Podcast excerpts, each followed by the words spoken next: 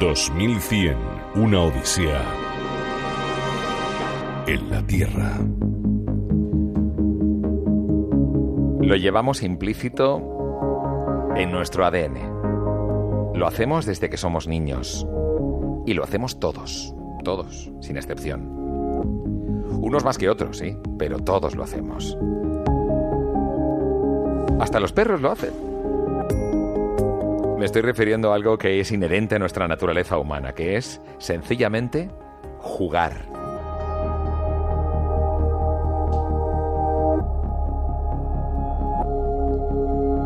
Bienvenidos a este segundo episodio de la segunda temporada de 2100 Una Odisea en la Tierra. Como siempre, contando con la producción técnica del grandísimo Alejandro García, del mejor de los técnicos de la radio y también con Bar Barrera, que está aquí conmigo. ¿Qué tal, Bar? ¿Cómo estás? Muy bien. Hola, ¿qué tal? ¿Jugamos o qué? Juguemos, por favor. Vamos a jugar, claro. Porque en el juego está la gracia de la vida. De hecho, todo es un juego. El momento de la seducción, el momento de conocer a otro, el momento de incluso experimentar con un nuevo trabajo, la hora de apostar por algo que a lo mejor no estaba en nuestra vida, todo puede ser un juego y de hecho veremos como todo será un juego en el futuro. Ahora los videojuegos parece que están funcionando bastante, ¿no? No sé, ¿tú qué opinas, Mar? ¿Pasará el entretenimiento del futuro por el juego solamente? Claro. Pudiera ser. ¿O se van a integrar las películas y los videojuegos en un solo producto? No sé. Mira, hasta la fecha el 75% de los hogares ya tienen un gamer en casa. 75%, de los hogares. Tienen alguien que juega videojuegos dentro de la casa. Es un dato, ¿eh? Y va en aumento. ¿Y el 46% dirías que son mujeres? Hombre, menos, no sé. Lo normal es un gamer, ¿no? Una, y el 54 hombres. Está muy igualado. Yo pensaba que había muchos más hombres que Yo mujeres. también. Pero está igualado, fíjate. Muy igualado. La edad media de los jugadores es de 33 años. Yo también pensaba que eran más jóvenes. ¿Y los más populares, sabes cuáles son? ¿De videojuegos? Pues estos de matar gente, entiendo, ¿no? Son los del móvil.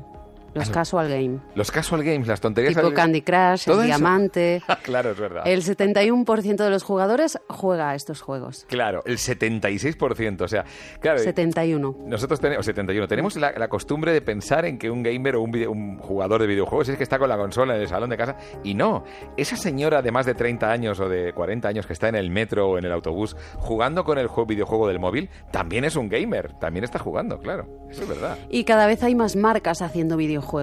Mm, interesante.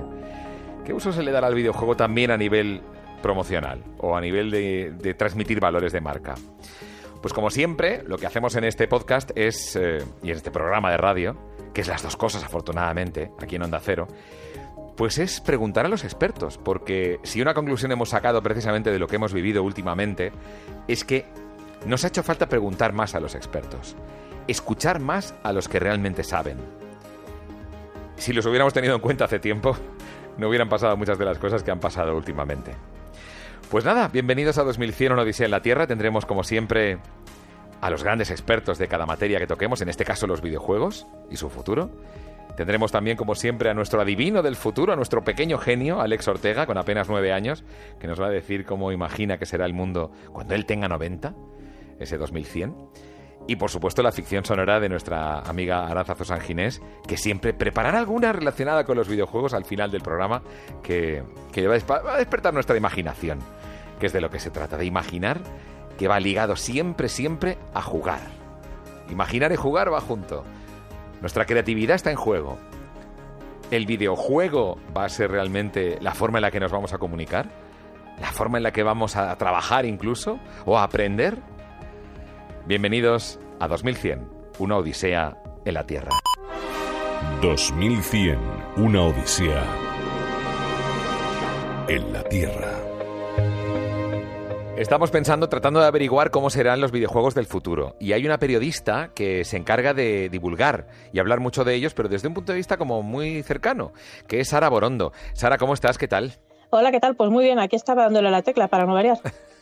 Bien, interrumpo un momento tu flujo de QWERTY, de teclas, para que nos arrojes un poco de luz, porque claro, estamos viendo que los videojuegos ahora son lo más en entretenimiento, ¿no? Y que a medida que pase el tiempo parece que van a dominar más y más campos desde el conocimiento, la enseñanza, la educación, eh, por supuesto el entretenimiento de lejos, eh, eh, incluso las formas de trabajar, se va a gamificar el trabajo. ¿Cómo ves el, el videojuego en el futuro, Sara? Pues evidentemente cada vez está teniendo mucha más importancia en todo nuestro ámbito, en toda nuestra vida. los chavales ahora siempre tienen algún juego entre manos. Además, se juega desde múltiples plataformas. No solamente los chavales, todos tenemos casi siempre un juego entre manos. Vas en el metro y estás jugando con el móvil, o te llevas la Switch, la consola esta portátil de Nintendo. Podemos jugar desde múltiples plataformas a muchísimos juegos, muchísima variedad y desde cualquier parte, lo cual es, una ventaja sin duda para, para, para el mundo de los videojuegos, evidentemente, pero para todo el mundo en general, porque los videojuegos nos pueden aportar bastantes cosas. Has hablado de la gamificación yo, la gamificación, lo de eh, utilizar los juegos para, para enseñar a la gente en su trabajo a perfeccionarse o aprender una disciplina que suele ser un poco más pesada, hacerla de una forma más amena. Yo soy parte de de la gamificación, pero hasta cierto punto, porque sí que es cierto que si aprendiésemos a gamificar todo, todo fuese divertido y todo fuese un entretenimiento, dejaría de ser un entretenimiento, en mi opinión. Entonces, creo que está muy bien la gamificación, pero centrada a ciertos aspectos de, de, lo que puede ser la vida, ya cosas que son un poco más, más complicadas, pero sin perder las maneras de enseñar tradicionales. Claro, que haya un equilibrio entre eso, ¿no? Que también, porque claro, si todo es happy, todo es guay, todo es game over, y vale, no pasa nada, tengo más vidas, pues al final tampoco aprendemos lo que es el valor del, del, del, golpe de la vida, ¿no? Que, que eso es algo que, que tiene que llegar y que está ahí, ¿no? En nuestro destino, impreso sí, sí, evidentemente. Y sobre todo que, quizás se llegue incluso a, tratar de forma superficial aquellos aspectos más profundos de la vida. Mm. Eh, yo qué sé, si, si, hombre, está bien que un cirujano se entrene a la hora de utilizar una máquina, pues utilizando un videojuego, pero no que opere una persona como si esa persona fuera parte de un videojuego. Estás hablando de una, una vida humana, estás hablando de algo mucho más serio. Claro, ahí no hay vidas. Sí, pero con límites. Claro, no hay vidas. claro, ahí no hay vida extra. claro. Oye, y entonces, eh, tú que has estudiado bastante también, por ejemplo, los argumentos, ¿no? Ahora mismo es como que hay eh, una serie de videojuegos muy concretos, ¿verdad? No se salen de ahí. Hay el shooter, hay como determina, como que se ha acabado la inventiva en eso. Hay, hay cuatro o cinco categorías de videojuegos y no va a haber más. No, no, no, que va en absoluto. Es más, están inventando constantemente eh, géneros, están inventando formas de contar, los videojuegos, uno de los problemas que ha tenido siempre era que le faltaba ese lenguaje, le faltaba esa forma de expresarse. Y siempre se asociaban que si el cine, que si incluso el teatro, se ha hablado mucho, pero ya los videojuegos, después de 40, 50 años, han madurado y están desarrollando un lenguaje propio y unas técnicas propias y están llegando a la gente de manera muy diferente, aprovechando aquello que hace que los videojuegos sean especiales, que es la interacción, hmm. el poder manejar tú el personaje y sentir que eres tú quien está avanzando por la pantalla esto hace que los videojuegos te den directamente a los feelings que dicen ahora, ¿no? que están directamente en el corazón. Hmm. Y de hecho, esto unido a los avances de la tecnología, a que ahora tenemos unas imágenes impresionantes, se ve en pantalla, que es que hay veces que dudas si lo que estás viendo es real o es un videojuego. Eh, esto hace que también te sea mucho más fácil empatizar y, hacer pensar que tú estás dentro de ese mundo, estás dentro de ese juego. Estas dos cosas unidas, la evolución propia de los videojuegos con pues eso, con sus propias técnicas, sus propias características y la tecnología hacen que ahora puedan contarnos unas historias de una forma que nunca antes nos las han contado. Por ejemplo, uno de los últimos juegos que ha habido, The Last of Us 2. Em, este juego te hace sentir unas cosas que ningún juego te había planteado hacértelas sentir, pero ninguna película tampoco. ¿Por qué? Porque em, te mete en unas situaciones que son complicadas, a lo mejor son situaciones que tú no quieres vivir, pero que tienes que vivir para seguir avanzando en el juego. Hmm. Y te muestra como unos personajes, tú los consideras de una forma, pero según avanza el juego, de pronto te encuentras con que no son las cosas como tú las planteabas. Te cuento todo esto así un poco general porque una cosa que está prohibidísima en los videojuos es el spoiler. Ah, muy bien. O sea, en los videojuegos es delito capital y de pena de muerte contar algo que sucede. No digas y de Last of que se lo creerá, pero bueno, es igual, te mandan matones virtuales. sí, sí, vale, vale. bueno, de, la de luego vida extra, ¿vale? Exacto, te quitan vidas extras. Luego tienes vida extra. Efectivamente, no hay ningún problema. No puedes contar de qué va, pero vamos, nos quedamos con la idea que es como una especie de simulador de la vida en el sentido de que los personajes de pronto te plantean situaciones que no podías imaginar. Esto me recuerda un poco a, ese, a ese, esa grabación, ese spot que se ha hecho hace poco con el tema de unos guionistas que van a ver una productora y le dicen, voy a plantear una película de ciencia ficción Esto ocurría en 2019, en teoría. Decía que va a haber una pandemia, la gente va a estar en su casa, la gente saldrá al balcón, cantará el, el sobreviviré y de pronto, claro, y el resistiré, perdón, y, y de pronto, eh, y lo más fuerte es que Enrique Bumburi que, creerá que es cosa de, de Bill Gates, ¿no? Y, le- y los de la productora le dicen, mira, no me vengas con argumentos imposibles, largo de aquí, ¿no? O sea, eh, la realidad siempre supera la ficción. Esto es verdad. Sí, sí, pero escucha, también ha sucedido algo curioso en los videojuegos, y es que el año pasado salió el último juego de Hideo Kojima, que fue el inventador de Metal Gear, y este juego se llama Death Stranding y va de cómo la humanidad ha sucedido algún evento misterioso y, y profundo y la humanidad se ha visto obligada a estar encerrada en sitios aislados unos de otros y el protagonista del juego es un mensajero que va llevando paquetes de un sitio a otro para conectar a la humanidad. Interesante. Y eso Esto salió antes del COVID. Es anterior al COVID. Sucedió el último trimestre del año pasado, efectivamente. Qué bueno. Y claro, entonces cuando salió el juego, decía, la gente decía lo que dices tú, jajajaja, ja, ja, ja, este Hideo Kojima se le ha ido la cabeza muchísimo, pero ¿cómo se le ocurre plantar semejante situación? Y seis meses después, Hideo Kojima ha tenido que dar explicaciones y decir que él, desde luego, que no es eh, ningún visionario del futuro. Ni tiene nada que ver, ni lo ha provocado Pero- él, ni nada de todo eso. Vale, vale, interesante. Nada, nada, pero yo recuerdo que allá por marzo yo dije, me parece muy bien este juego de Hideo Kojima, pero yo lo que pido es que no le den ningún juego de miedo para hacer el próximo, porque Claro. como presentan un juego de zombies o algo por el estilo, agárrate que vienen curvas. Entonces, dices que hay más categorías. Yo, sin embargo, de verdad que no veo novedad. Es decir, ya veo el, el shooter, el de disparar de toda la vida.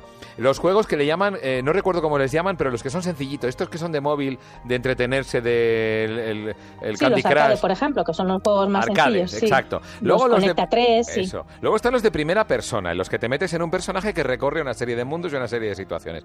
Eh, no sé, no veo mucha más variedad, ¿no? O, o sí, hay otras Pues mira, cosas. en los últimos años ha resurgido una tecnología que ha intentado ya resurgir dos o tres veces a lo largo de la historia de los últimos 40 o 50 años, Ajá. Que es la realidad virtual, que hasta ahora no ha llegado a ser realmente buena, pero ahora parece ser que sí, que, mm, que está consiguiendo que tú te sientas como en otro mundo, porque la realidad virtual son las gafas estas Sí, sí, sí, no, no sé que yo. te pones y te metes Sí, como en sí. La película de Ready Player One. No, no, yo estoy, yo estoy en, en, en- bueno, yo estoy obsesionado con Iron Man. Yo me siento Iron Man volando, de hecho, cuando. Efectivamente, mira, yo sí, sí. recuerdo que ya una página para los periódicos de, de una de Promecal, ¿no? que es un- una editorial de, de periódicos, Ajá. y yo recuerdo que el artículo que he sacado de Iron Man hace un par de semanas yo lo titulé Yo soy Iron Man. Claro, O sea, porque es que realmente te sientes te que eres sientes y vuelas y la sensación de es. volar eh, con, con tu armadura es, alucinante. Pero no deja de ser lo de primera persona. O sea, hemos cambiado un poco la manera de interactuar con el videojuego, pero el videojuego no deja de ser un... no- no- ¿Es un mood? No, no, no sé cómo le llamáis al- a los videojuegos en primera persona. Que tú te metes en una realidad y tienes Los que first person, first person, sí. Ahí está, los first person. No deja de ser un first person. Con shooter incluido, pero ya tiene una categoría, es decir, no salimos de lo mismo en el fondo, ¿no? No lo sé, ¿eh? No lo sé. No, pero mira, por ejemplo, tienes juegos que han tratado temas como la depresión o como la pérdida. Wow.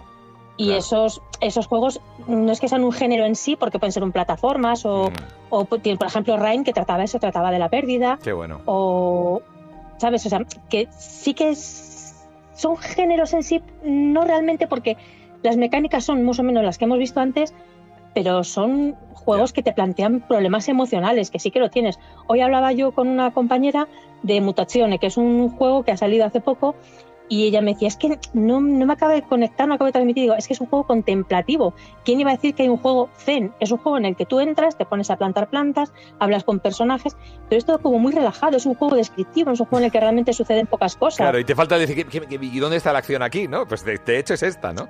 Qué interesante, Sara. Pues de verdad te agradecemos mucho que hayas estado hoy con nosotros en 2100, una odisea en la Tierra. Eh, imaginamos entonces que, bueno, que es imposible imaginar cómo serán los juegos. Hablamos de una inmersión absoluta y hablamos de cada vez más, en estos 80 años que nos separan de 2100, una, una aparición de argumentos que nos van a colocar en disyuntivas que bien podemos encontrar en nuestra vida y que nos van a hacer reflexionar. Bien, bien que sea así, Sara. Muchísimas gracias. A vosotros. 2100, una odisea en la Tierra. Paco Asensi, ¿qué tal? Muy buenas. Hola, ¿qué tal, Juanma? Paco Asensi ahora mismo es director de la sección de eSports y demás entretenimientos digitales de A Planeta y además tiene un recorrido enorme en los medios de comunicación. De hecho, fue uno de los grandes responsables de la digitalización del archivo de Radio Televisión Española, con lo cual tiene un conocimiento del mundo digital y también del futuro muy interesante. Entonces, Paco, yo la pregunta que tengo, la primera, eh, ¿cómo será la televisión de, del 2100? ¿Nos podemos imaginar cómo puede ser? Bueno, es, es difícil imaginarse a un futuro tan largo. Yo soy más de imaginarme futuros un poquito a más Vale, pues venga, los siguientes 80 años, va, poner, ponértelo fácil. ¿Vale? gracias, gracias, Juanma. Pues bueno, en los próximos 80 años, bueno, lo que está claro, o sea, si nos, nos fijamos en las tendencias que tenemos ahora presentes y que apuntan en una dirección, lo que está claro es que los modos de consumo y de emisión y de distribución de contenidos audiovisuales y de entretenimiento van a ser muy diferentes en el sentido de que el consumo se traslada a otros dispositivos, se traslada fundamentalmente a emisión digital, a emisión por Internet.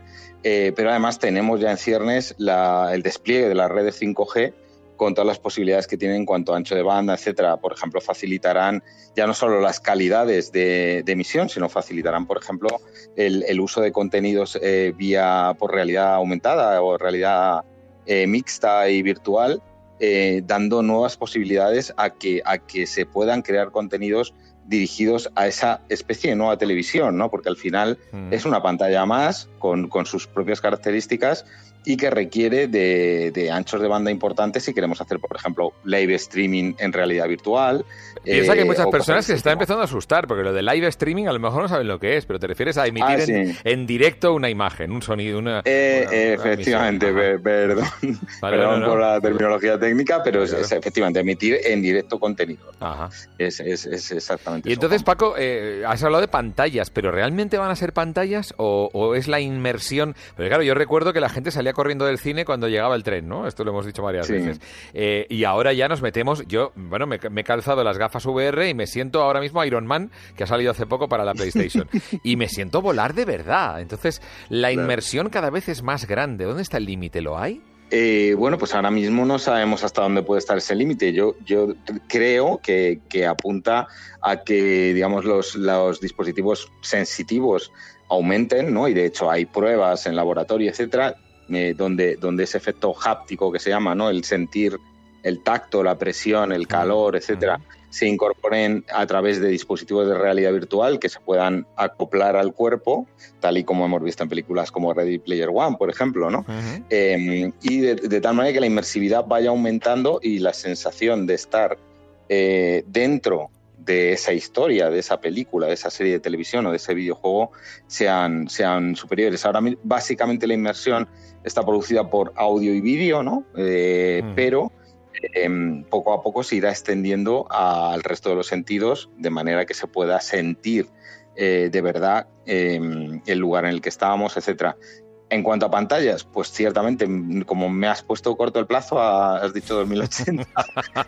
No, no, 80 años, aquí en 2100 son 80 años. 80 ah, años para adelante, pues, pues es una reflexión interesante, porque las pantallas serán así, estarán ahí, estará ese Black Mirror delante de nosotros, o realmente estaremos hablando de emisión, eh, emisión en holografía, eh, donde la pantalla puede estar en cualquier sitio, como hemos visto también en hmm. películas y series de ciencia ficción, pero que no es nada descabellado. O sea, el, mundo de la holografía, de la realidad aumentada, eh, progresa, progresa y progresa y, no tardaremos en tener dispositivos de, distribución masiva accesibles a cualquier consumidor que permitan hacer cosas así y entonces la pantalla también será algo mm, pues un concepto diferente, ¿no? Eh, la pantalla podrá ser los cristales de los escaparates, eh, las paredes o, están suspendidos en el aire, ¿no? Claro, o directamente inyectados en el cerebro, porque empieza a haber experimentos ya de inyectar señales eh, electroacústicas o incluso visuales en el, en el córtex cerebral, ¿verdad? Sí, Entonces, sí bueno, esto, ya es un poco... o sea, porque en realidad esa pantalla ya la llevamos, ¿no? claro, exacto, ya la tenemos incorporada. Ya estamos viendo ahí nuestra película, ¿no? Entonces, Paco, otra cosita, ya tú, tú ahora estás especializado en eSports. A mí me, me, me alucina ver de pronto miles y miles de jóvenes en un pabellón enorme coreando a sus, a sus fans, eh, perdón, a sus ídolos, siendo fans de, de ídolos que solamente juegan a videojuegos. Y se reúnen en pabellones por miles solo para aplaudir a sus, a sus ídolos como si fuera, no sé, una- la final de la Super Bowl. O sea, realmente los eSports están en un punto importante, ¿no? Así es, eh, digamos que están alcanzando cada vez más una penetración mayor, ya no solo en públicos puramente jóvenes, ¿no? Con el que es con lo que se suele identificar el mundo de los eSports, pero pensemos que el videojuego como, como industria cultural lleva con nosotros décadas y algunos estamos envejeciendo eh, jugando a videojuegos, ¿no? Seguimos jugando Sí, a videojuegos, ¿no? Entonces el, el- el contacto con el videojuego ya es algo habitual, como, como cualquier otro artefacto cultural si quieres. El mundo del videojuego competitivo, que sería este que, que llena estadios, etcétera, pues está alcanzando ahora un punto importante eh, en, digamos, en Occidente, Sa- sabes que es algo que viene de Oriente, ¿no? Empezó en. Corea, etcétera, donde allí, pues eso, llenan estadios de 80.000 personas para ver una competición de League of Legends, por ejemplo.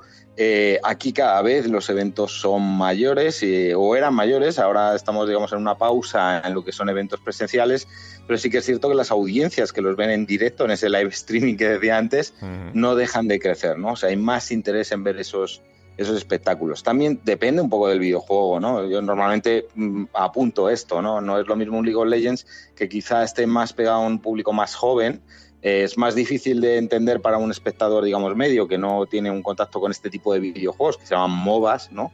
Eh, juegos estratégicos, etcétera. Eh, sin embargo, cuando emitimos un, o lo que está viendo el espectador es una carrera de sim racing, ¿no? De, de carreras de coches, con un videojuego de coches, pues lo entiende mejor, ¿no? Pero Claro. es que ah, incluso en, en esos, en esos videojuegos juegan o, o- o pilotan pilotos que, que- que son conocidos, ¿no? Yo recuerdo en los años 80 que, que- nos juntaba...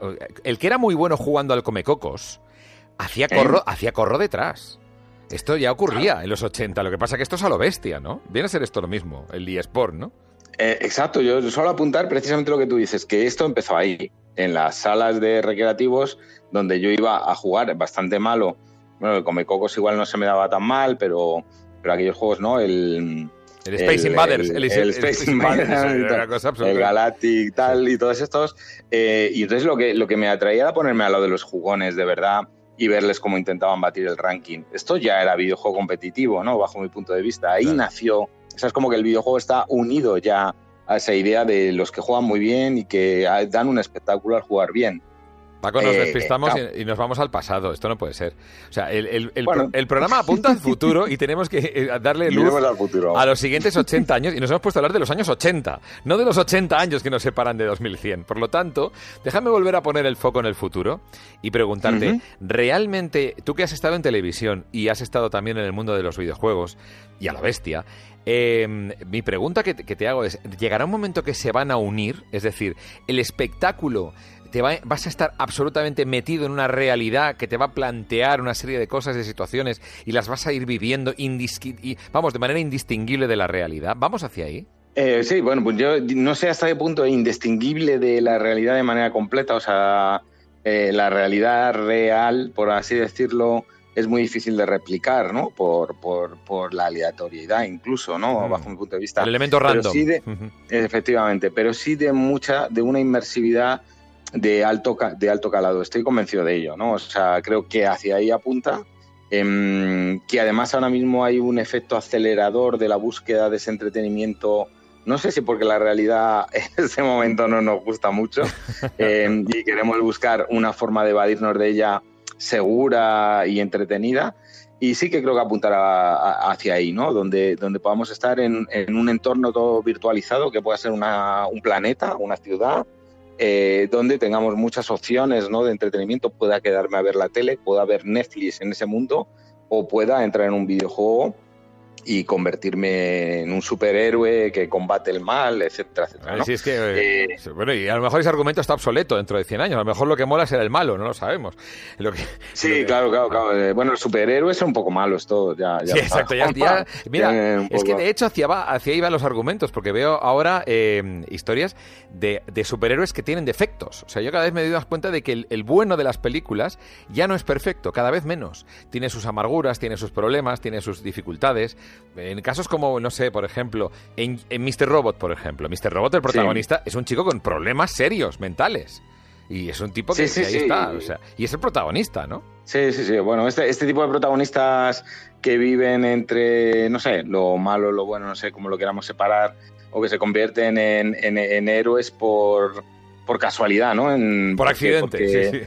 Claro, héroe por accidente, ¿no? He, he conseguido salvar al mundo, pero yo lo que iba era robar los datos de no sé qué, ¿no? Claro. Eh, claro. Y este tipo de cosas creo que son historias que nos gustan porque las hacen cercanas, ¿no? El, el superhéroe de superpoderes está muy lejos, ¿no? Es alguien Mm. que casi no es humano, ¿no? En el sentido de humanidad de la calle, ¿no?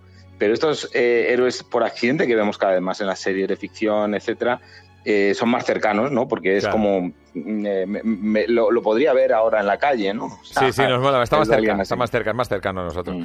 Jo, Paco, pues nada, proyectando entonces en el futuro, de año 2100, eh, la inmersión es real, es total. Estamos hablando de, de- de tacto, olfato, oído, eh, o vista, eh, todos los sentidos absolutamente estimulados, el oído, por supuesto, todos. Y, y- y claro, y, y te metes en una realidad y ahí te van a pa- pasando cosas que un superordenador en la otra punta del mundo, que está en un centro de cálculo, está generando historias para que tú las vivas. Este es un poco hacia donde apunta esto, ¿no? Sí, y además, y, sin olvidarnos social y, con interactuando con otras Claro. personas que están en esa Claro. realidad, ¿no? Claro. Eh, pues, o sea, no estás solo ahí como, o sea, lo que se ha dicho de las primeras fases de la, de la- del desarrollo de la realidad virtual es que hay una soledad ahí, ¿no? Estás tú, pero lo demás sabes que no, no está allí, ¿no? Que está generado por ese superordenador. Pero ya podemos entrar en entornos sociales donde el resto de individuos que aparecen ahí son otro como tú, que ha, que ha entrado en ese juego, que ha entrado en esa sala Mm. de conversación virtual o lo que sea, ¿no? Ya que si tenemos tacto, ¿no? Si tenemos olfato, como estás comentando, si nos podemos tocar, eh, y además es más seguro en la realidad virtual en este momento, no podemos tocar sin que pase nada, eh, es higiénico completamente, eh, pues más aún, ¿no? Claro, Entonces, claro. eh, Bueno. yo, yo- eh, sí, sí, yo creo a- que lo tenemos- va a ser así. de- de- de- vamos, nos lo podemos imaginar.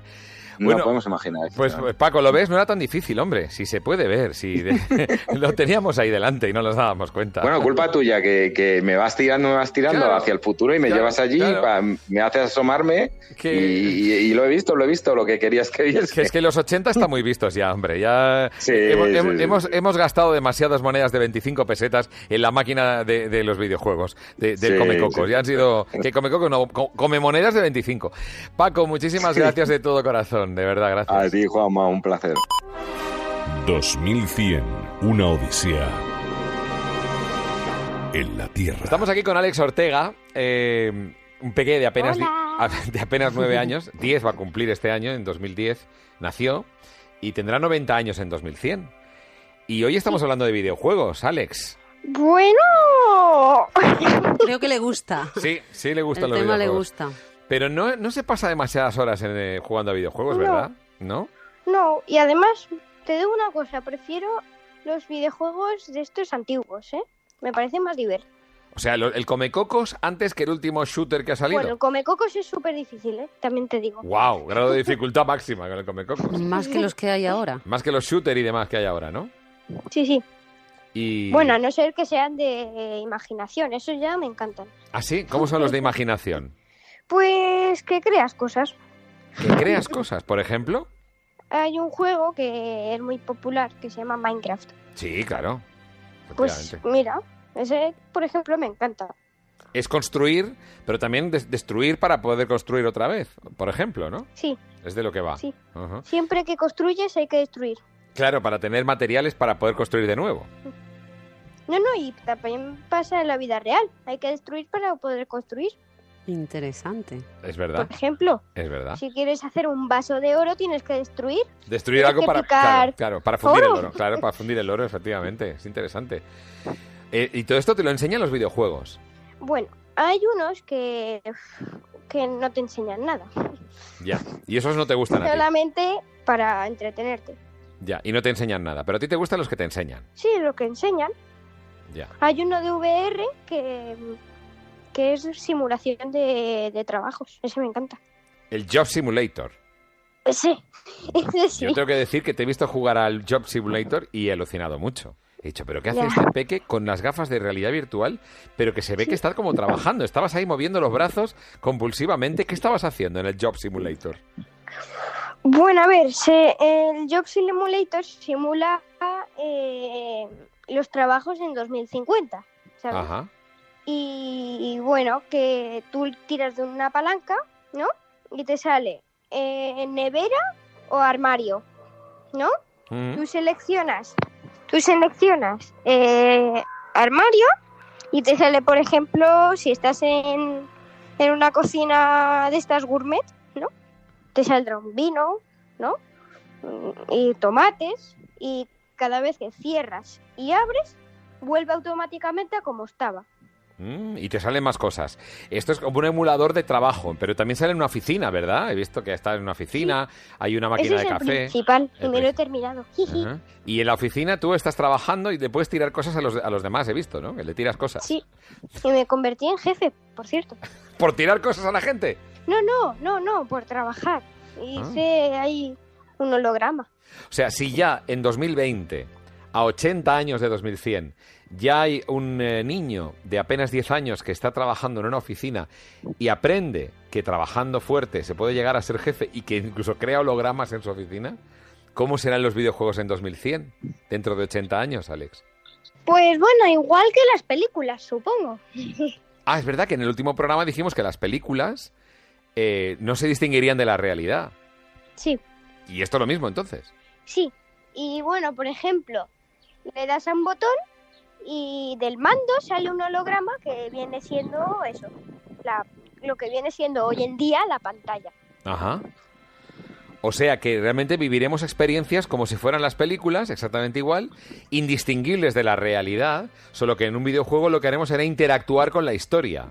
Pero que será prácticamente lo mismo. Es decir, que tú una película irás a ver una película y vivirás una experiencia en la que podrás elegir hacia dónde va tu personaje, ¿no? Sí. Wow. ¿A ti te gustaría hacer películas o videojuegos? Pues bueno, a ver, entre eh, películas y videojuegos, a mí me gustaría hacer videojuegos. Ajá. ¿Y cómo- Porque en eso puedes interactuar y además yo he hecho un videojuego, pero en un campamento, ¿sabes? Es Eh, verdad, es verdad, es verdad. Hiciste un videojuego en un campamento de verano que te enseñaron a programar, ¿no? Sí, tenías que saltar obstáculos, tenías que saltar de un lado a otro y si te caías pierdes. Mm, Mueres, más bien. interesante. Oye, Peque, ¿y de qué te gustaría hacer un videojuego a ti? Pues bueno, he creado uno. No, no, no lo he creado, sino lo he anotado. Que va de, por ejemplo, que eres un árbol. Ajá. Te eliges el tipo de árbol y en un mapa te salen em, qué países puedes ir. ¿No? Por las empezar- características Por- del árbol. exacto, por el tipo de árbol que es. Sí. Ah, Eres una. Eres. Por ejemplo, eres un pino. Em, pues te sale, por ejemplo, Suecia, Finlandia, eh, también te sale los países ¿Dónde puede vivir el pino? frío, ¿no? El crea- del clima frío. Y entonces seleccionas a dónde quieres empezar y empiezas siendo una plantita. Ajá. Y cada vez que vas descubriendo sitios, vas creciendo. Y esto lo has inventado tú, Sí, con nueve años. lo he escrito. Y en el 2100 entonces, Alex, eh, ese videojuego tuyo del árbol sería ser el árbol, ¿no? La experiencia de ser un árbol. Sí, bueno, también creo que habría juegos que, por ejemplo, sean un holograma delante tuya, que es tu personaje, y te vas paseando por la ciudad, Mm, O por el campo. siendo el holograma. O por el campo, si eres un árbol. Sí, y te sale una pantallita de lo que ve. Y viajar por ahí, ¿sabes? Sin tenerte que mover de casa, ¿sabes? Pues nada, ha quedado reflejado en antena y a través del... O sea, ha quedado reflejado en el programa, ha quedado claro que tú tienes esta idea. Lo digo por si alguien la saca después, podemos recurrir al programa y decir, mira, lo dijo Alex Ortega en 2020. Bueno, Alex, muchísimas gracias por tu opinión siempre sabia. De nada. 2100, una odisea en la Tierra. José Martí Parreño, ¿cómo estás? ¿Qué tal? Muy bien, Juanma, encantado de estar contigo. Pues el gusto es mutuo, sobre todo porque una persona como tú, que es doctor en marketing, que tiene una experiencia enorme en el área del branded content, que ha escrito tres libros sobre branded content y, relacionado con los videojuegos además, que ha sido pionero en el estudio del advergaming en España, seguro que nos puede arrojar luz sobre cómo serán los videojuegos en el futuro y sobre todo el papel de las marcas, porque claro, hasta ahora los videojuegos han ido aparte del desarrollo de las marcas, pero las marcas cada vez más se están involucrando en eso, ¿verdad? Sí, totalmente. Ten en cuenta que los videojuegos, bueno, yo creo que no hay que descubrirle a nadie que desde luego es la forma de entretenimiento predominante, ¿no? Mayoritaria y muy exitosa de, los momentos actuales y por supuesto del futuro. Y, mm, las marcas siempre han estado atentas a donde están los consumidores. Y desde luego hoy en día los consumidores están en los videojuegos. Pero sobre todo una cosa que me, que me llamó mucho la atención, José, que me, un día comentando tú y yo me decías que, y, me lo demostraste con datos, que realmente el perfil del jugador como tal, tenemos un poco la idea equivocada. Nos creemos que siempre son chavales jóvenes que están delante de una consola. Y a lo mejor una señora en el metro que está jugando con su móvil también es un gamer, ¿no? Totalmente, totalmente. Fíjate, eh, Juanma, yo creo que, mm, vamos, desde luego hay, hay un antes y un después de los smartphones por supuesto. Es decir, los, los smartphones, los teléfonos inteligentes, sobre todo con el formato de app, lo que hacen es popularizar de una manera increíble el mundo de los videojuegos hasta el punto, o como tú dices, pues que una señora a lo mejor de determinada edad que nunca en la vida había jugado a los videojuegos Em, se descubre un día, pues en el metro o en la parada del autobús o esperando a una amiga para tomar café, con, una, un enlace que le han enviado a lo mejor para un, para un videojuego o alguno incluso que venía determinado, predeterminado, instalado en, en, el, en, el, en el dispositivo y se encuentra jugando y resulta que le gusta y, desde luego, bueno, pues sigue utilizándolos. Entonces, desde luego ha sido em, eh, el, gran punto de inflexión en, la popularización. Por lo tanto, no podemos hablar de un tipo de videojuegos ni de un tipo de jugones, porque realmente ya es una cosa que se está extendiendo a toda la población y a medida que vaya habiendo nativos digitales mayores de edad, todavía será así, ¿no? Más así todavía. Claro, em, em, lo que desde luego demuestran claramente eh, los estudios es que los, los mm, videojugadores no dejan de jugar. Es decir, no dejan de jugar. Lo que, mm, los que hace 10 años, hace 20 años tenían 18, eh, tenían 28 años, em, posiblemente juegan con otra intensidad, posiblemente juegan de otra manera, pero mm, continúan jugando continúan jugando, con lo cual, eh, pues una, una, media de edad que a lo mejor eh, hace mm, un montón de años estaba en torno a esos 18 años que hablabas, ¿no? Esa mente, esa imagen que tenemos en mente a lo mejor del, del típico jugador como jugador de primer año de universidad, ¿no? Los geeks que, que, vemos en las series americanas y que están ahí en su cuarto encerrados en la, universidad, resulta que el, el, último informe, las últimas estadísticas de la Entertainment Software Association nos habla de una media edad, tanto para hombres o para mujeres, en torno a los 32, 34 años. De media de media de edad. Y una cosa también muy importante, dicho de hombres y de mujeres, porque están prácticamente al 47 y al 53%.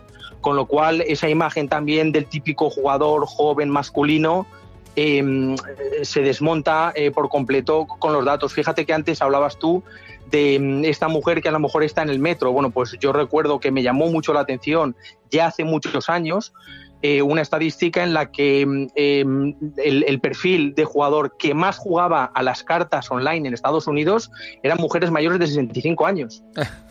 Interesante. Que igual estaban ahí pues jugando en una plataforma online al bridge con sus amigas o con su hermana o sus familiares. Sabes que en Estados Unidos las distancias son enormes entre estados y entre y a lo mejor la manera de conectar y de pasar un rato digamos agradable juntas era jugar su partida de bridge online. Entonces, bueno, interesante. Interesante, cambia muchísimo la perspectiva. Por lo tanto, podemos deducir, de cara a averiguar lo que pasará en los próximos 80 años, José, podemos empezar a, pensar y a deducir, y no nos equivocaremos demasiado, si decimos que cada vez más y de manera segura, todos acabaremos jugando a videojuegos, ¿no? Sí, totalmente, totalmente, porque te digo, en el caso, digamos, de, las, de las nuevas generaciones, es un tema, bueno, que ya mm, desde que empiezan a, trastear con, los dispositivos móviles de sus padres, ¿no? De un teléfono, una tablet, ya empiezan a descubrir los juegos y se empiezan a, aficionar. Es una, es una de las grandes ventajas, digamos, que tiene em, el videojuego, ¿no?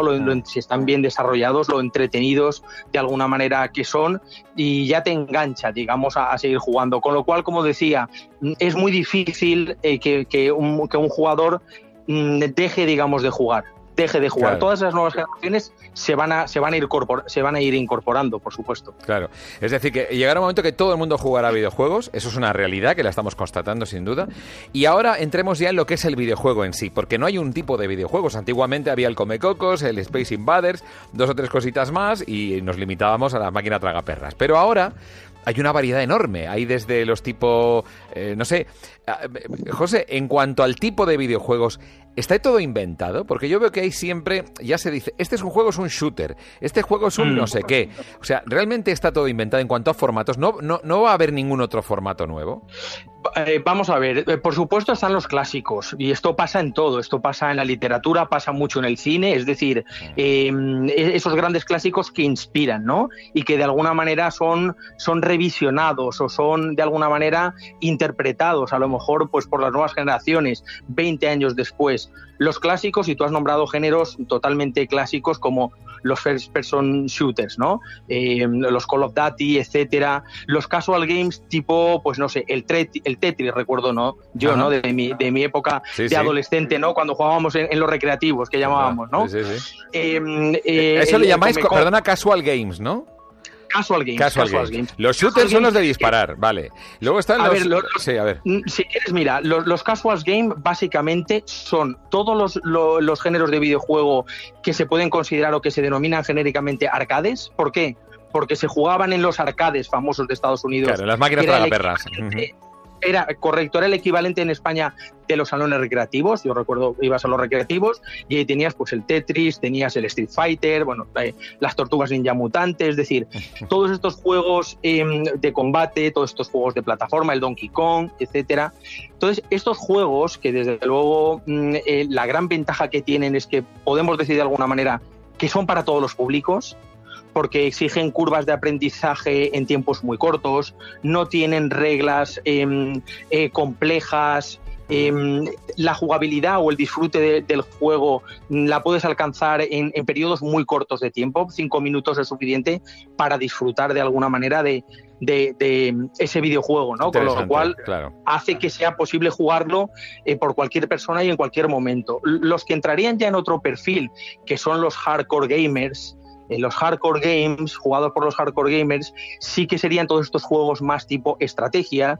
Y yo creo que la audiencia lo puede entender muy bien si piensa en, los juegos de tablero de dragones y mazmorras, eh, que ha puesto otra vez muy de moda, ¿no? Alguna serie como Stranger Things. Sí, sí. Eh, ya se jugaba en los 80, ¿te refieres? juegos de rol. Totalmente, por supuesto. Todos los juegos de rol, eh, todos estos juegos, digamos, de estrategia que exigen, pues, planificar las partidas con antelación. Claro, esto llevado al terreno de los videojuegos hace que evidentemente tengan cierta complejidad, que, eh, que, el jugador pueda estar jugando no semanas, sino meses o cuando ya nos vamos cuando ya nos vamos a los more, ¿no? Los Massive eh, Multi Online Role Playing Game pueden estar jugando años, es decir, tú tienes una suscripción hoy en día a un Star Wars, eh, etcétera, y puedes estar ahí jugando mm, años hasta hasta que entonces, ese tipo, digamos, de, de, juegos sí que es verdad que sería para, para un público un poco más específico, eh, pero, pero vamos, eh, con, con, millones de seguidores. ¿eh? Cuando hablo de específico,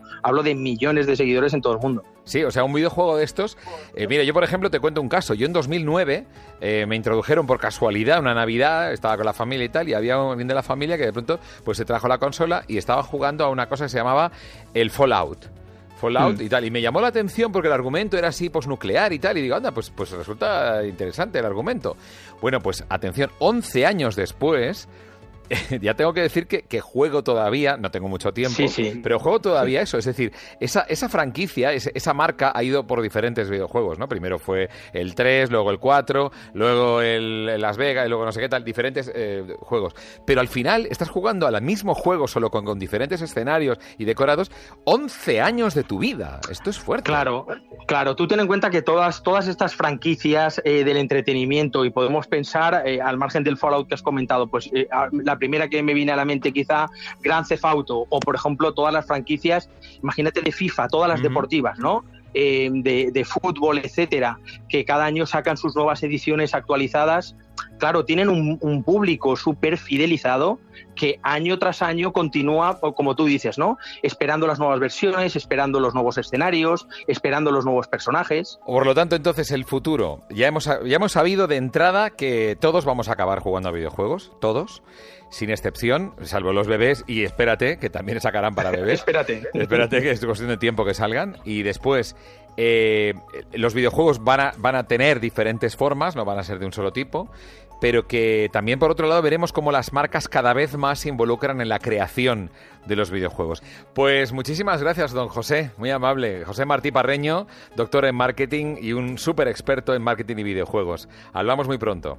Muy bien, muchísimas gracias, Juanma. 2100, una odisea en la Tierra. Emanuele Caricio, ¿qué tal? ¿Cómo estás? Muy bien, Juanma. Para los que no sepan quién es, eh, este señor encarna nada menos que a los creadores de, videojuegos. Porque claro, los videojuegos están muy bien, cuando los vemos están muy hechitos, ¿no? Muy, vemos esos paisajes, esas situaciones, todo eso. Pero nos falta algo muy importante, que es darnos cuenta de que detrás hay personas que han invertido horas, tiempo, dedicación, eh, bueno, a crear algo así. Emanuele, desde tu punto de vista, eh, ¿cómo serán los videojuegos en el futuro? Eh, pues los videojuegos en el futuro serán cada día más presentes en, cualquier tipo de, eh, de, persona, de edad, de, pues sexo, eh, sin, sin, importar ya pues las restricciones que, había cuando, cuando habían nacido, ¿no? pues cuando, se, cuando entraron en nuestras vidas ya hace más de 30 años estaban dirigidos evidentemente a un público joven, quizás a un público más masculino, y ahora mismo se están difundiendo a todas las edades y a todas las, eh, vamos, ambos ah. sexos, y en el futuro será todavía más pervasivo y serán parte pues de, nuestro de nuestra sociedad y de nuestro entretenimiento y no solo entretenimiento por supuesto serán parte de nuestro trabajo de nuestras vidas de, de, todos de nuestro trabajo los videojuegos entonces es decir la gente trabajará jugando o, jugará trabajando a ver la cuestión es que el juego es algo muy potente en el ser humano. Desde que existe el ser humano existe el juego. Y entonces el juego una herramienta, es la clave para llegar a activar las personas. Es una manera eh, muy fuerte, muy, muy poderosa para poder motivar a las personas. Y eso, eh, pues, nos estamos dando cuenta en los últimos, eh, últimos tiempos y entonces estamos viendo que, pues, para llevar a cabo ciertas tareas, la gente es, muy, es mucho más productiva o es más efectiva sí hay pues una dinámica que, que acompaña estas tareas, unas dinámicas que muchas veces vienen de los juegos y de los videojuegos, que no son más que un juego llevado en ámbito digital. ¿no? Qué bueno. O sea, es decir, que jugar puede ser una excelente herramienta ya no solamente para educar, sino también para trabajar. Para cualquier aspecto de nuestra vida. Se están haciendo eh, experimentos muy, muy, muy chulos en, eh, en, distintas administraciones públicas a lo largo del mundo, como añadiendo dinámicas de juego eh, a tareas tan sencillas como, por ejemplo, reciclar o hacer escaleras en vez que coger una escalera mecánica, eh, añadiéndole una parte lúdica, motivacional muy fuerte, la gente pues eh, lo hace. Hmm, entonces se ve como es una, es una cuestión motivacional muy fuerte para inducir comportamientos deseados en las, en las personas. Y entonces podemos, gracias a los juegos, tener un mundo mejor, ¿no? Qué bonito. Me parece una excelente idea. Fíjate, nunca había pensado en esa parte. Eh, porque sí, en la parte educativa, yo que soy padre de un chaval de nueve años, eh, él le encanta, por ejemplo, Minecraft. Y me gusta el espíritu, por ejemplo, constructivo que tiene un videojuego como ese. Y además me gusta todavía más que tenga esa baja resolución, que sea todo con cubos enormes y pixelado todo, porque eso eh, hace que de alguna manera se ejercite más la imaginación. Ahora mismo los videojuegos están siendo educativos, ¿verdad? los videojuegos en sí eh, son, una, son una obra artística, son una obra cultural, entonces eh, en sí ya es una expresión cultural y artística y jugar a un videojuego ya es casi como, vamos, eh, o, más a veces de ver una película o leer un libro, es decir, se transmite mucho más que lo que es la simple dinámica de juego, pero hay juegos que están hechos específicamente para educar, para servir como herramientas de educación, entonces ya no son videojuegos eh, lúdicos de entretenimiento, sino que son eh, juegos educativos. Están dentro de una categoría que se llama juegos serios, serious games, y están hechos para utilizar estas dinámicas de juego que de la que hablábamos antes para ayudar al proceso de pues, aprendizaje y ayudar a mantener a que los alumnos, los alumnos mantengan la atención en lo que están haciendo y ayudar a los profesores, por supuesto, para transmitir el conocimiento de una forma mucho más efectiva de lo que se estaba haciendo antes. Sin embargo, hay mucha gente que se está llevando las manos a la cabeza ahora y tiene mucho miedo ante el videojuego. De otras cosas, porque lo que se ve pintado y representado en los videojuegos muchas veces es violento, o tiene disparos, o tiene sangre. Sin embargo, eh, hay estudios que confirman que eso no implica que la persona que está jugando a algo así vaya a ser más violento, ¿verdad?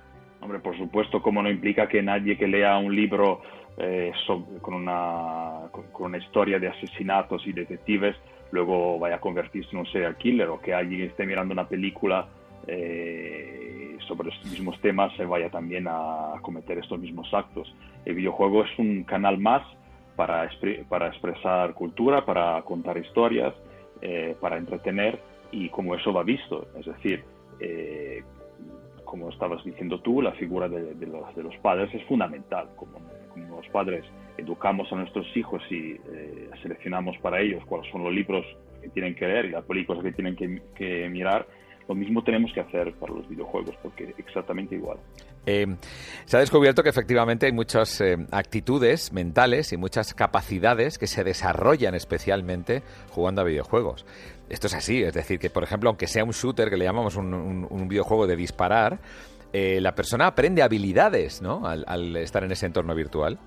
E, evidentemente sí, porque hay un estímulo de distintas eh, cuestiones como son los reflejos, la coordinación, el trabajo en equipo, es decir, hay videojuegos que entrenan mucho estas, eh, estas cuestiones. De hecho, el videojuego desde hace muchos años, no los videojuegos lúdicos, sino los videojuegos serios, se usan como simuladores, como entrenadores, se usan en ámbitos de, imaginémonos, eh, transportes, simuladores para pilotos, eh, para, para, conductores y también eh, simuladores, entrenadores para temas médicos, para cirujanos. entonces, las capacidades de inmersión y de simulación de la realidad de un videojuego es brutal y, y, sirve exactamente como un sustituto de la vida real. Entonces, en aquellos, en aquellos ámbitos donde es muy complicado reproducir estas esas condiciones, como por ejemplo, imagínate una operación a corazón abierto o, un tema de, mm, eh, imagínate, de, desactivar una bomba en, para entrenamiento de, eh, de, unidades especiales, pues todo esto, los videojuegos lo pueden, lo pueden eh, cumplir perfectamente. Claro, y entrenar a la persona. Mira, mi experiencia, curiosamente, yo soy piloto, piloto deportivo, y es verdad que en casa llegué un momento a montarme el simulador de vuelo, pero vamos, con mis cuernos, con mis palancas de mando, con todo, en serio, y con pedales abajo en el suelo, o sea, tremendo. Y es verdad que cuando iba y subía examen, eh, se notaba que había hecho horas de vuelo en el simulador. Es curioso, se notaba realmente el examinador, bueno, el, mi profesor me decía, macho, se nota que los virajes cerrados que antes no se te daban bien, ahora los controlas más. Fíjate qué, ejemplo más tonto y que, es así, vamos, que los simuladores de vuelo están a la orden del día. Es así. los videojuegos van de, la mano de los, del progreso tecnológico y a veces contribuyen a ellos. Es decir, todo lo que muchos de, las, de los inventos y que vienen de los videojuegos, pero no solamente lo que es la programación, sino las interfaces hombre-computadora, como por ejemplo el joystick. Eh, eso tuvo un impacto brutal luego en, en, muchos otros sectores, pues en la, en, la, aviación, en el transporte también. Todo el videojuego son pioneros en muchas tecnologías y, y, la interfaz y la interacción que tienen los, las personas con estas tecnologías y luego se reproducen en otros aspectos de la vida real. Y pensando ya en las personas que, desarrollan los videojuegos, que son los que tú representas, porque tú representas a la organización precisamente de productores de videojuegos.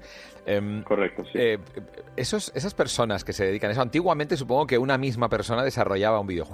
Ahora son equipos de personas, ¿no? Imagino que habrá gente para diseño, gente para programación. En el futuro, ¿cómo, cómo ves eso? ¿Se va a complicar todavía más? ¿Va a haber más gente involucrada en cada lanzamiento? ¿O al revés? ¿Se va a acabar siendo cada uno eh, con la ayuda adecuada siendo creador en una, en una red global de creadores? ¿Cómo lo, cómo lo ves tú en el futuro? El videojuego es, eh, tan potente como, eh, como para poder dar las herramientas para una persona sola para poder desarrollar sus videojuegos como para poder eh, coordinar un equipo de, miles de personas trabajando juntas para un mismo juego. Es decir, el resultado final va a ser un juego que será más o menos elaborado o profundo según, eh, por supuesto, el presupuesto a, disposición y el número de personas que están trabajando, pero ahora mismo es perfectamente posible que una persona sola realice un videojuego y hay videojuegos con un presupuesto de, centenares eh, de, millones de dólares que están siendo desarrollados por miles de personas en, decenas de estudios a lo largo del globo que trabajan de forma coordinada. Entonces, el, eh, futuro pues es, cada vez más amplio, es decir, los, los, perfiles profesionales siguen siendo básicamente casi los mismos, pero se van actualizando. Por ejemplo, por supuesto, la realidad virtual eh, ha introducido nuevas tecnologías y, nuevo, y nuevo, eh, pues, herramientas y así que hay nuevos profesionales que tienen que pues eh, adaptarse. La revolución de los juegos mobile introdujo muchísimas eh, posibilidades nuevas y hay una rama allí que representa ya la mitad del, consumo global de videojuegos y nuevos perfiles ligados sobre todo al Big Data, al análisis de datos, a la inteligencia artificial. Es decir, los perfiles que se forman ahora mismo en videojuegos eh, pueden trabajar en videojuegos, pero pueden trabajar perfectamente en cualquier otra empresa de cualquier sector económico porque las competencias ligadas al videojuego son la competencia del futuro. Claro. Claro. Emanuel Caricio, muchísimas gracias de todo corazón por eh, comentarnos todo esto. Y bueno, muchísimo ánimo a todos los productores de videojuegos, que además España tengo entendido que es un gran país para producir videojuegos, ¿verdad? Eh, estamos, estamos muy activos, eh, tenemos más de 500 empresas ahora mismo desarrollando videojuegos en España, empresas, es decir, con actividad económica, eh, el 80% son empresas pequeñas, pero eh, las perspectivas de crecimiento son, son muy fuertes porque tenemos eh, las mediciones públicas a nuestro favor, a nuestro favor, pues con planes de apoyo, con incentivos para producir videojuegos en España y para llevar a España grandes producciones extranjeras que pues se pueden llevar, se pueden hacer desde aquí y que no solamente seamos grandes jugadores, pero que si no seamos, seremos también grandes eh, productores y desarrolladores. Es esto el objetivo que tenemos y, y pues para eso estamos luchando. A por él, pues. Emanuele, muchísimas gracias. Un abrazo gracias, enorme. Juan Mati. 2100, una odisea en la Tierra. Hemos jugado, ¿no? Mar Barrera, hemos jugado. Sí, hemos jugado y nos lo hemos pasado muy bien y hemos aprendido muchas cosas. ¿Verdad? Jugando, además. Jugando y sobre los juegos. Sí. Es interesante. Vaya cuatro especialistas hemos tenido y te he visto, como siempre, tomar notas. Jugar a que tomabas notas. sí, mira, Manuel Caricio, por ejemplo, nos ha dicho que se trabajará a través de los videojuegos. Qué buena idea.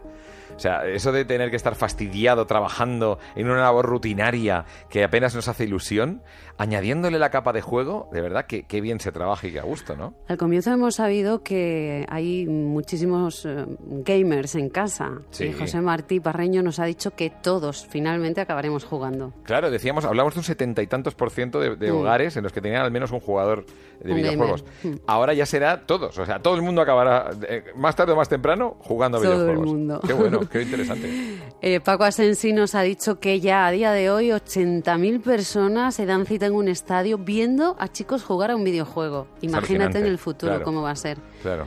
¿Superará a, los encuentros, por ejemplo, de fútbol tradicionales? Como él decía, que tenía más audiencia incluso que la final de la Champions. Es increíble algunos de estos. Y, y sports, ¿no? Y Sara Orondo nos ha dado las claves de algo que ya está ocurriendo eh, y es que se están usando mucho las humanidades en la realidad virtual y en el futuro. Ella nos ha dicho que los argumentos de los videojuegos nos plantearán dilemas morales. Qué interesante, porque claro, eso ayudará precisamente a superar cuestiones de la vida. Es, es interesante encontrarte en un videojuego con un dilema que luego probablemente en la vida real, entre comillas, o en la vida física te podrás encontrar. Pues eh, hay que acabar esto. Vamos a terminar jugando. A ver qué sorpresa nos tiene preparada Lanza Ángeles. Gracias por estar con nosotros en este viaje. 2100, una odisea en la Tierra. Saludos. Juanma Ortega.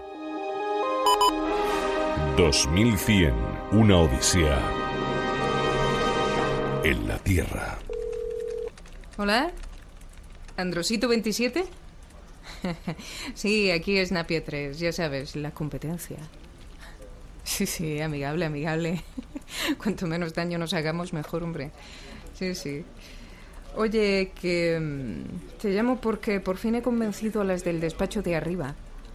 Ah, que no te acuerdas. Ah, vale, vale, vale. Bueno, pues como te dije, es un área geográfica que nos interesaría explotar sin demasiados estorbos. Sí, ya sé que vosotros también. Por eso te llamo. Em, estamos dispuestos a jugarnos la hegemonía comercial allí a una partida de videojuego, amigo. Somos tecnológicas, ¿no? ¿Qué mejor manera de hacerlo? Venga. Si te encantó la idea la otra vez. Además, la concesión sería solo por un tiempo limitado. Tres, cuatro años a lo sumo. Tío, pero ¿por qué dudas? La de pasta que nos vamos a ahorrar tanto en personal, publicidad. Venga, ¿qué me dices? no esperaba menos de ti. Ah, amigo, no te arrepentirás. Ni tú ni tu empresa, ya verás. Oh, tío, se me ha ocurrido. se me ha ocurrido a qué videojuego deberíamos jugarnos el territorio. Ahora te lo mando en un mensajito. A ti te va a encantar, pero cuando se lo presentes a tu jefe, buah, le va a flipar, tío. Espero tu llamada. Adiós. Madre mía, es perfecto.